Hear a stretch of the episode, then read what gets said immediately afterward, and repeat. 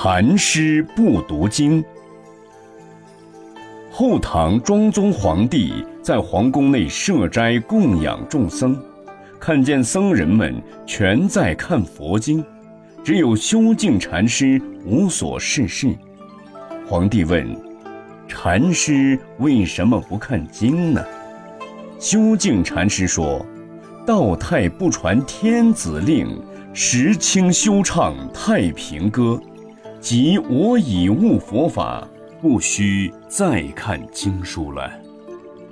皇帝问：“禅师一人悟道了，为什么要徒众们也不看经典呢？”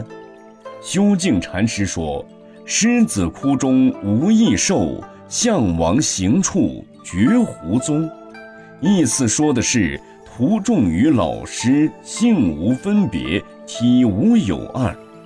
皇帝问：“事实上，除你之外，其余的法师为什么都在看经呢？”